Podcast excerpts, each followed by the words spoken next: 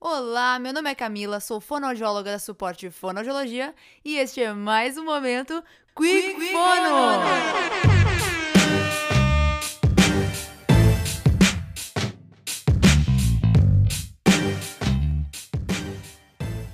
No podcast de hoje nós falaremos sobre hidratação. Bebeu água?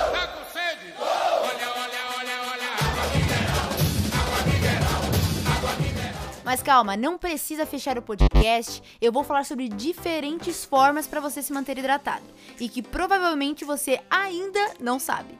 Percebeu que eu usei o ainda? Pois é, porque hoje você vai aprender. Então, fica ligado.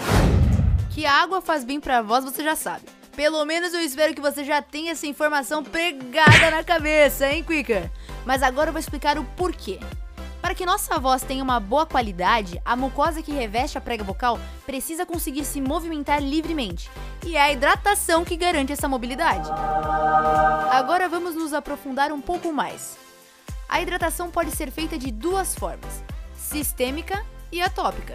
Eita, que parece difícil, mas não é. Vamos começar pela mais fácil e tradicional, a sistêmica ou indireta, que nada mais é do que a ingestão de água. Ela é indireta porque não tem contato com as pregas vocais, até porque se tivesse a gente se afogaria. Essa água que tomamos fica retida no organismo e demora cerca de uma hora para chegar nos tecidos responsáveis pela produção da voz. Por isso que devemos ingerir constantemente a água, mas sem dó, hein? cerca de 8 copos por dia. Além disso, você pode substituir um desses copos por água de coco ou suco natural. Mas natural, natural, tá? Natural. E a segunda forma de hidratação é atópica ou direta, que é quando as gotículas de água ou de soro entram em contato direto com as estruturas responsáveis pela produção da fala. Por exemplo, faça uso do inalador, que pode ser aquele barulhento ou até mesmo aquele portátil, aquele que te acompanha onde você estiver. Mas se você quiser um 0800, tem duas formas legais. A primeira é só ferver a água e respirar o vapor.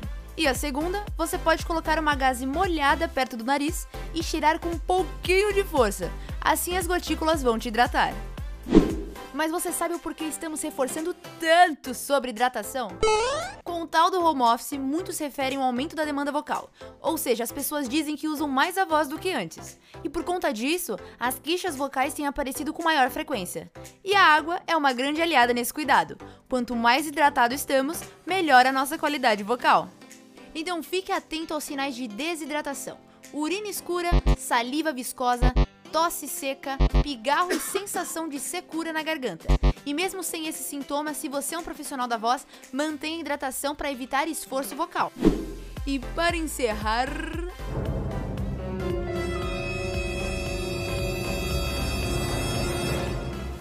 a nossa tradicional dica. Associar os dois tipos de hidratação é o que tem mostrado mais resultado. Além disso, o que também pode te ajudar é fazer a umidificação do ambiente. Você pode usar um umidificador ou até mesmo uma bacia de água ou estender uma toalha molhada pela casa. E por hoje é só. E se precisar, todas as informações estão na descrição deste podcast. Conte com toda a equipe suporte fonoaudiologia. Quem cuida da voz sempre tem o que falar. E beba água, né? Até mais!